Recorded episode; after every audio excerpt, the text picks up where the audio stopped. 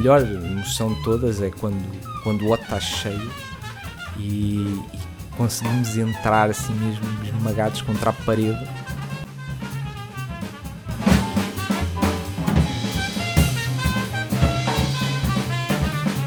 E ouvir aqueles concertos extraordinários, especialmente se forem concertos com muitos músicos, tipo com orquestra, é sempre uma sensação, é sempre uma energia, um, um impacto, aquilo deixa-nos um impacto brutal.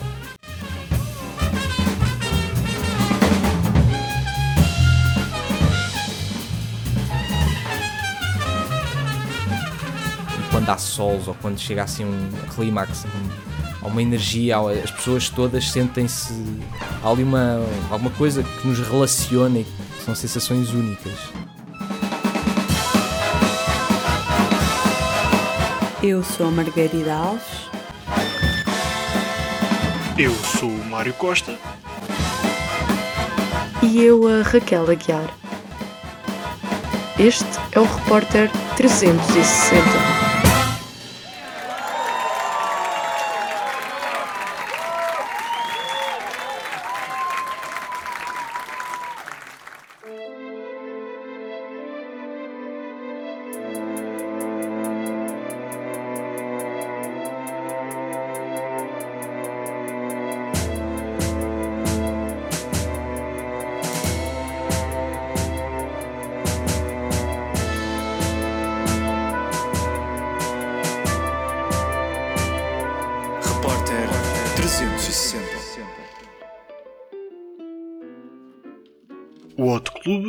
Clube de jazz situado em Lisboa, cujo objetivo é promover e divulgar o estilo em Portugal. Foi considerado pela conceituada revista norte-americana de jazz Downbeat como um dos 100 melhores clubes de jazz no mundo. Contudo, quem melhor do que a atual presidente do clube para apresentar a associação?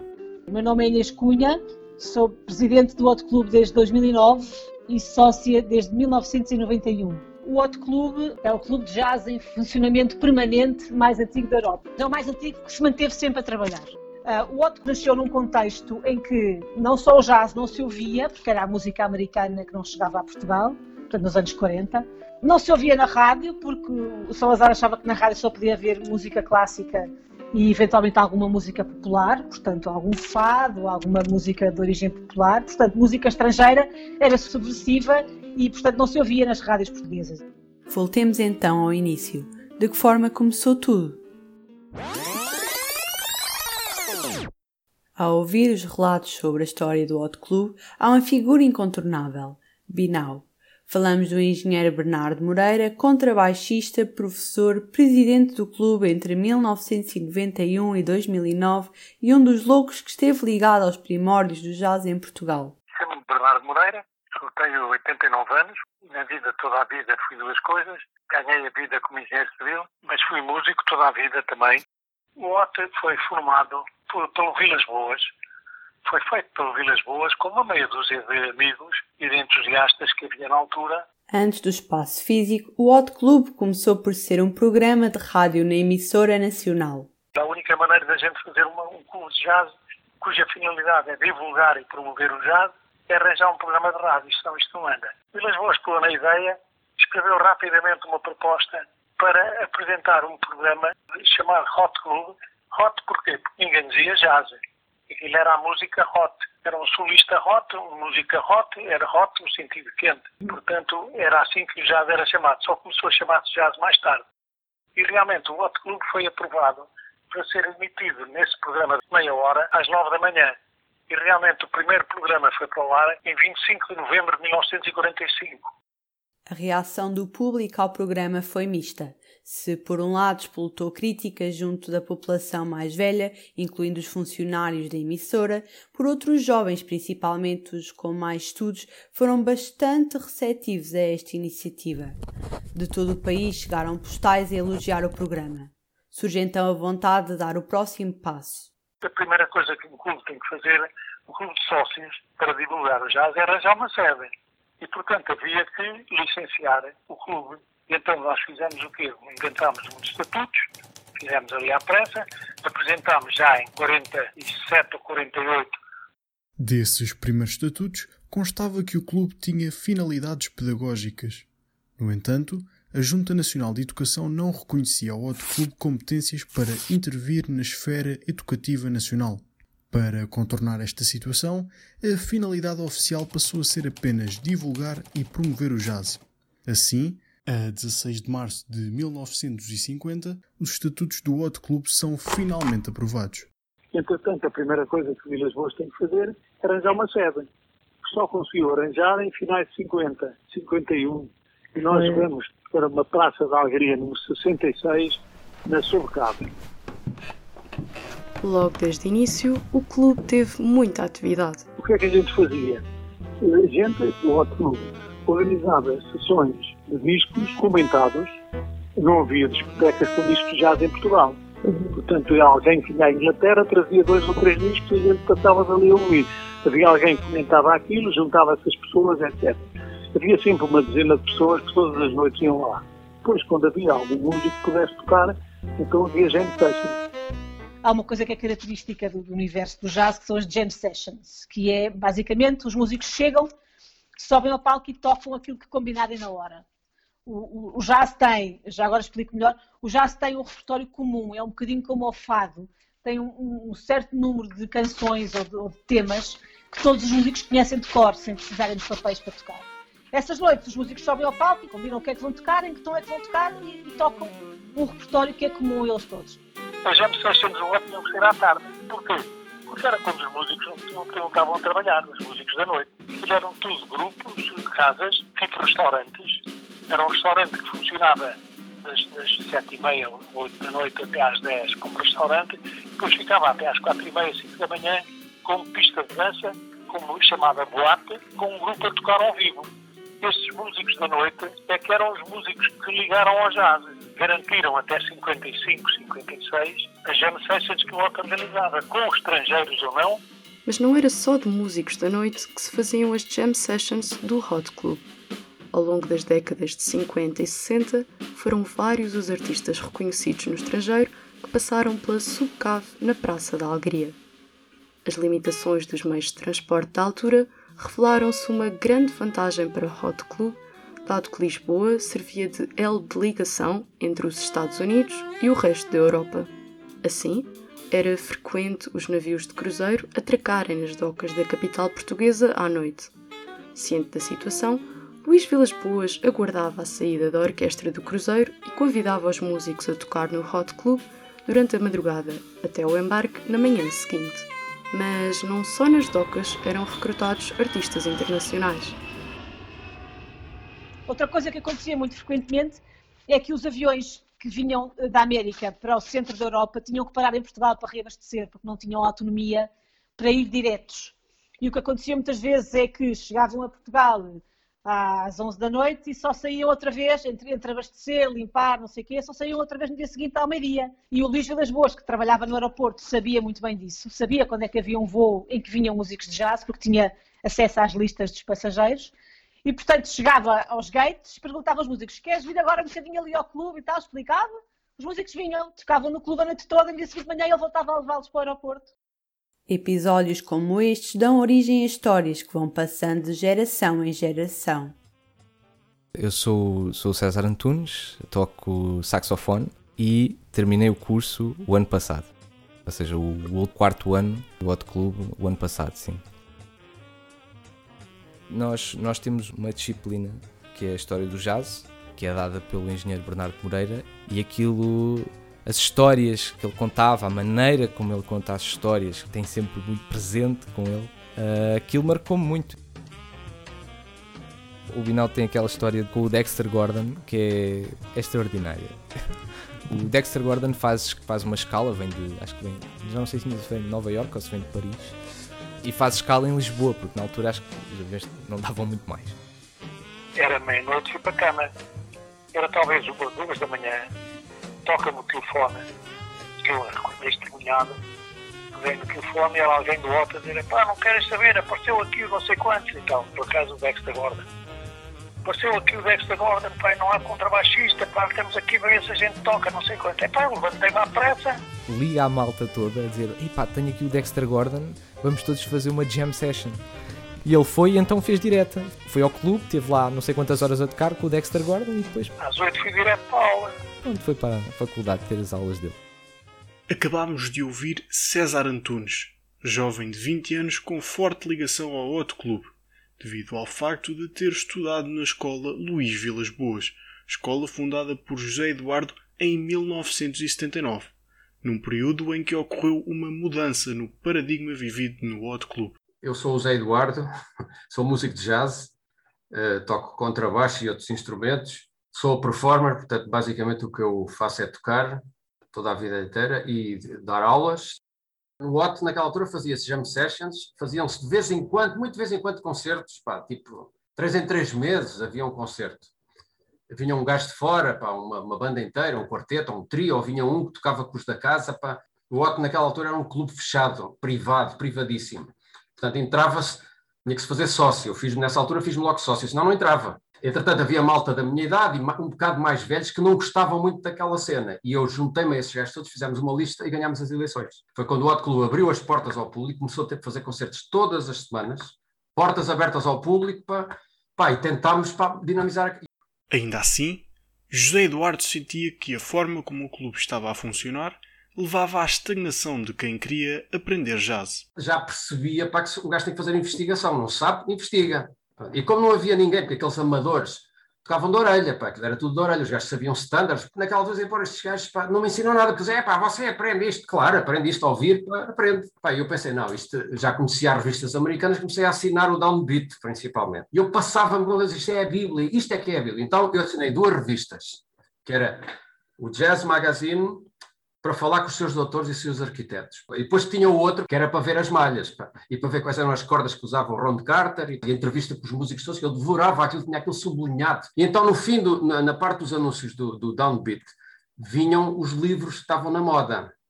Naquela altura já havia muita informação, muitos livros de jazz sobre improvisação, sobre os instrumentos.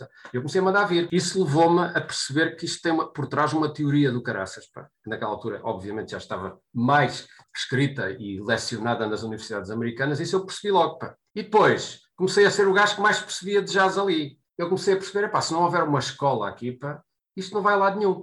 No entanto, a fundação da escola foi um processo que envolveu esforços significativos. Um dia, já eram tantos, a sério, eram muitos, eram dezenas. Chegam lá, pá, Zé, como é que é, pá, como é que tu ias explicar como é que é isto, pá, anda aqui, a, pá, estás a tocar. Pronto, era, era isso. Eu disse, vou fazer uma escola.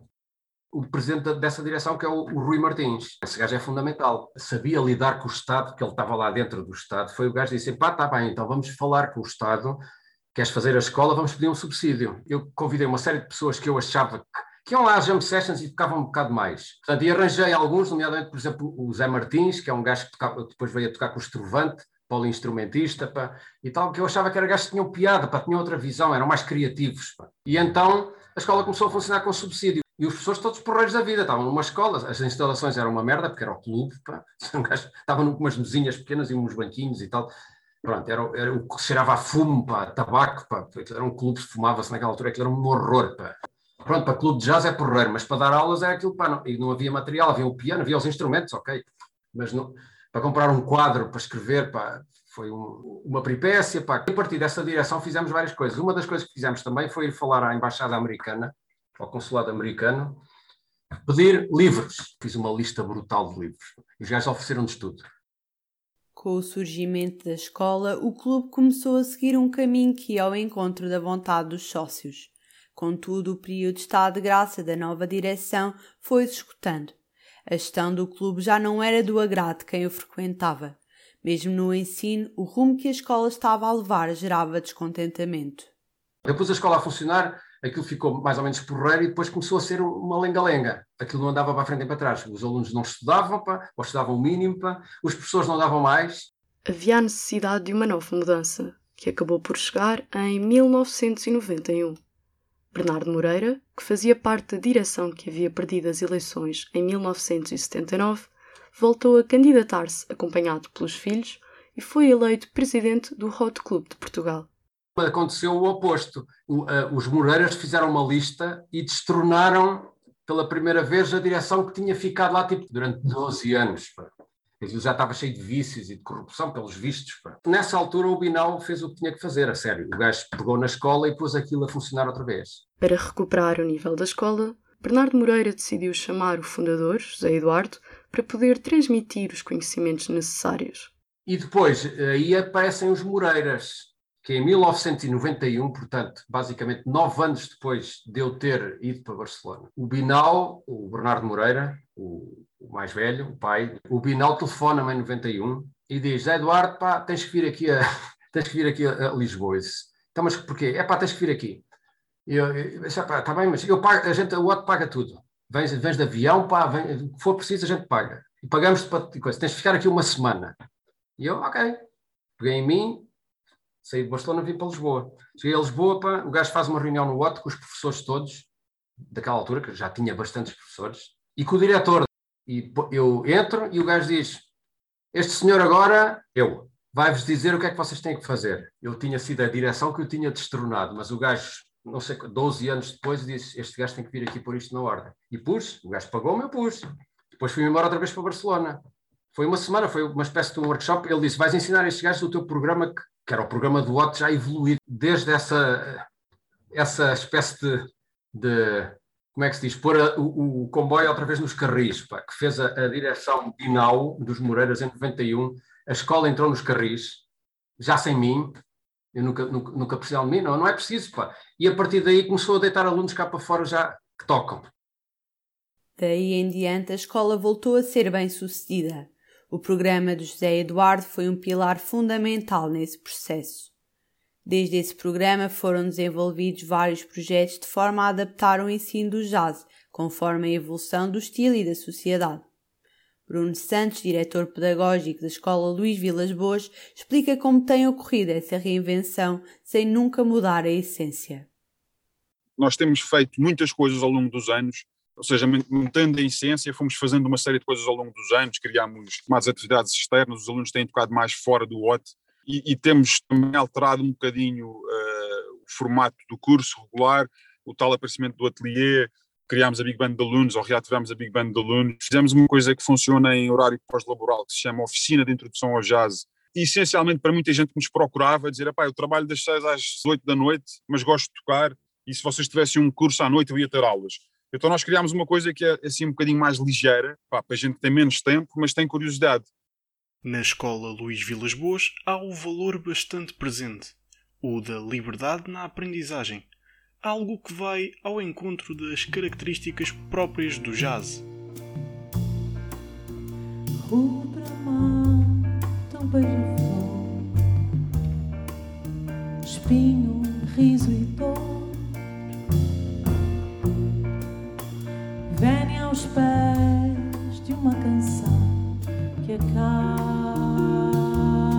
Marta Ugon, ex-aluna e professora de voz há 10 anos, fala-nos do método que utiliza com os alunos.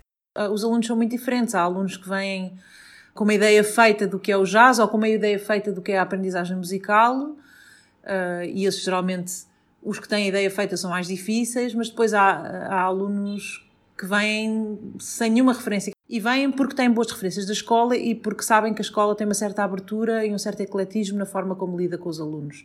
E portanto que, que há, aliás, o jazz é por definição uma linguagem muito muito livre e muito muito aberta, não é?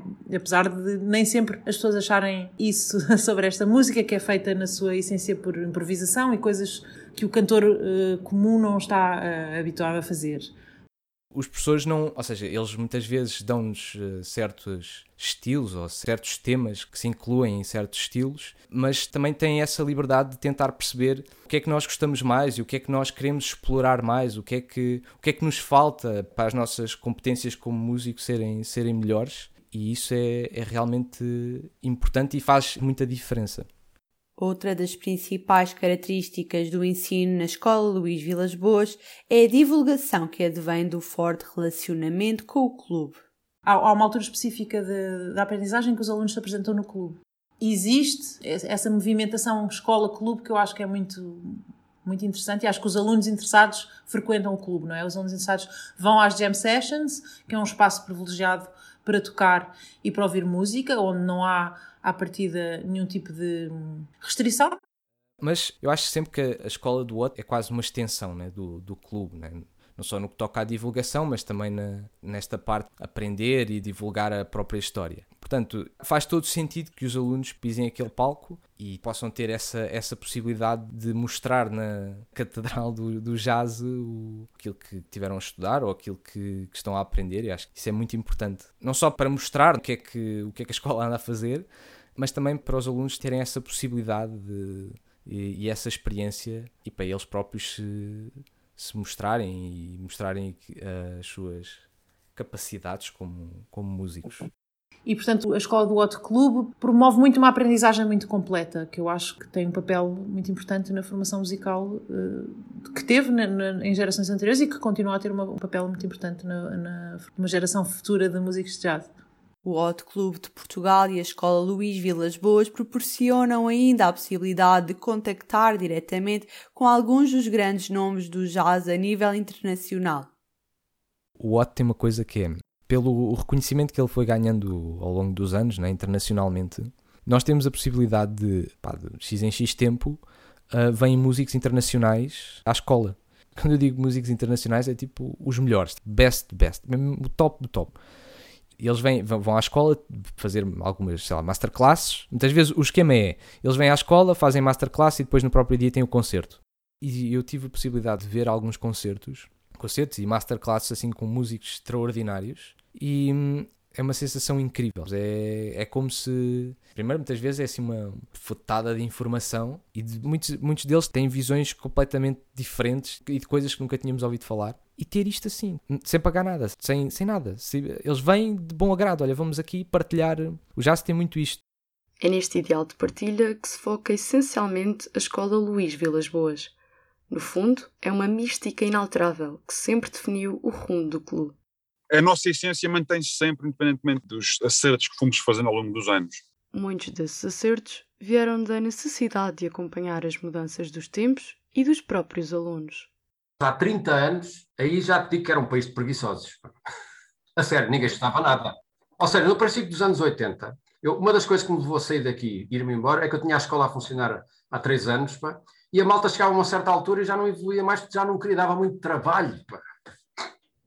E depois era sempre aquela coisa que não sabiam se queriam ser profissionais, se queriam, ser, se queriam tirar outro curso. Aliás, a maioria deles deixaram de tocar. Se eu te disser daquela altura os gajos que ainda tocam, são meio dúzia deles, contam-se pelos dedos.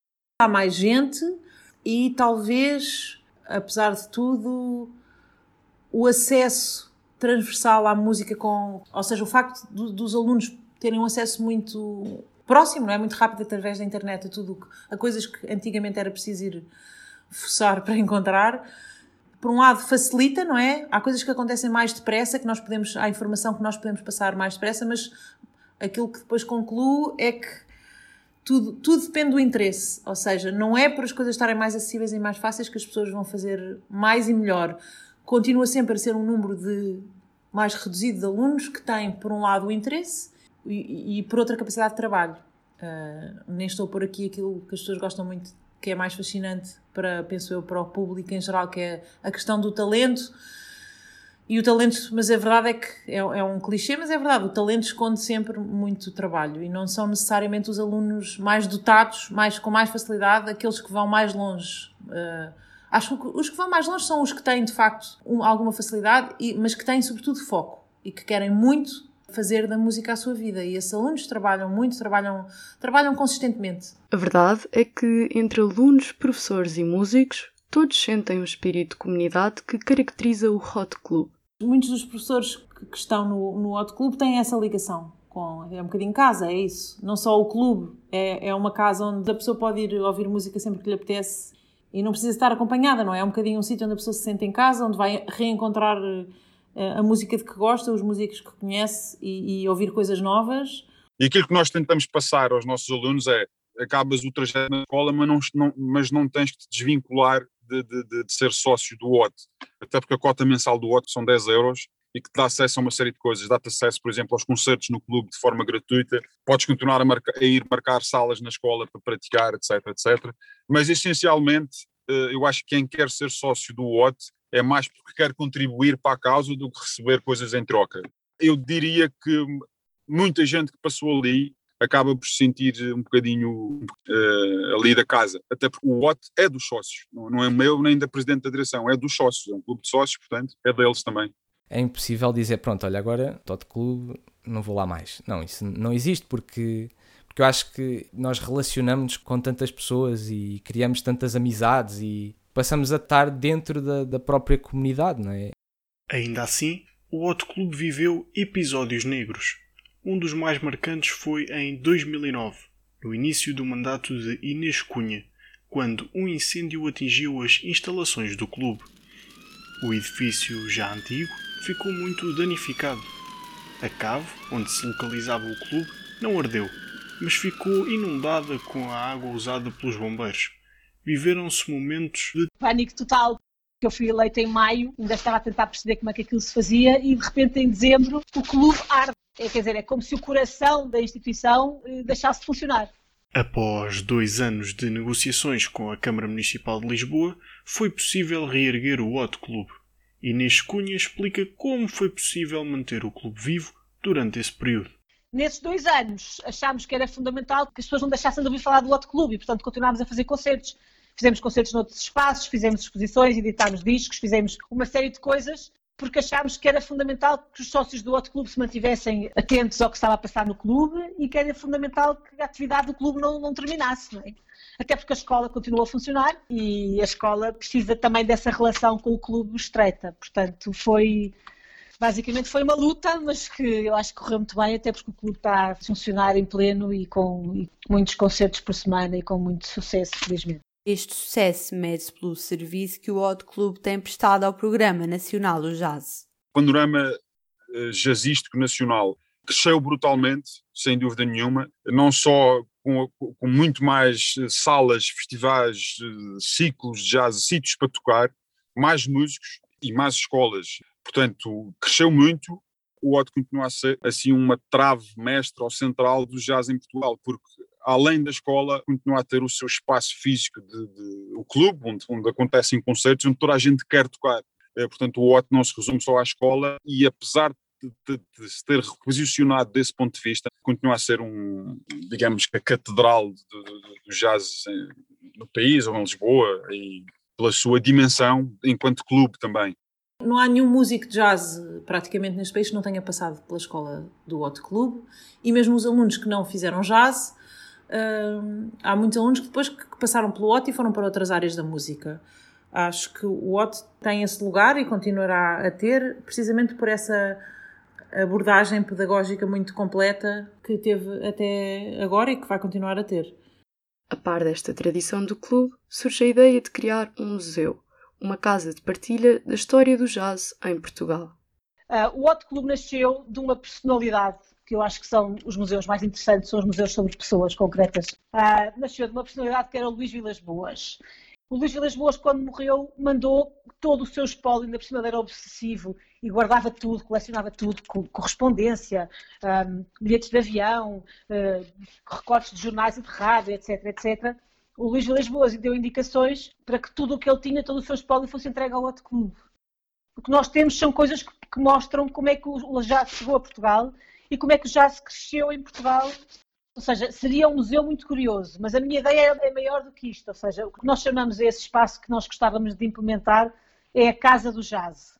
E a Casa do Jazz era um espaço que vivia de jazz, não só da parte museológica, portanto, da memorável toda que o Luís Las Boas guardou, mas que teria uma zona de biblioteca, de acesso a conteúdos online e conteúdos de livros, uma zona de, de, de, conferências, um estúdio de gravação para podermos fazer edições de discos de jazz em Portugal, para poderem ser apoiados os músicos que fazem jazz em Portugal, ou seja, era um polo que vivesse à volta desta música, não era necessariamente um museu no, no modelo em que nós conhecemos, não é? E não seria um projeto do Hot Club, seria um projeto que o Hot Club dinamizava, mas as outras associações todas de jazz em Portugal poderiam recorrer a este núcleo para fazer esse tipo de iniciativas, para desenvolver o jazz em geral, tanto na vertente de ensino como na vertente musical mesmo, ou seja, de performance.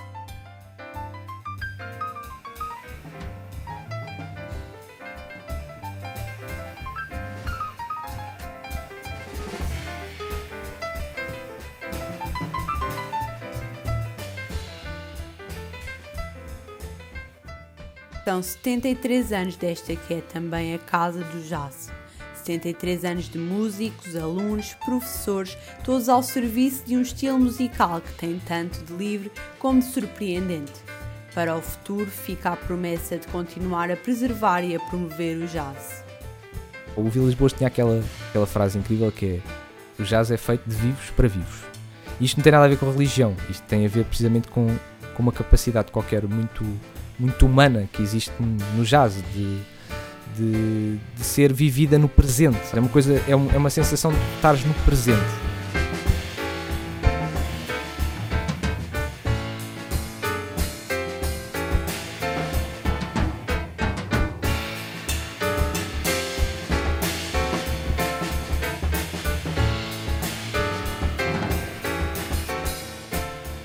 Esta reportagem foi produzida por mim, Margarida Alves.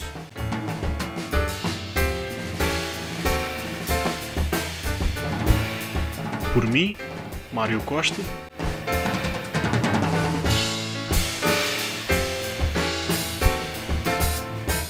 E por mim, Raquel Aguiar. A coordenação é de Mariana Serrano. O design é de Carlota Real e Cláudia Martina e a sonoplastia do genérico de Luís Batista.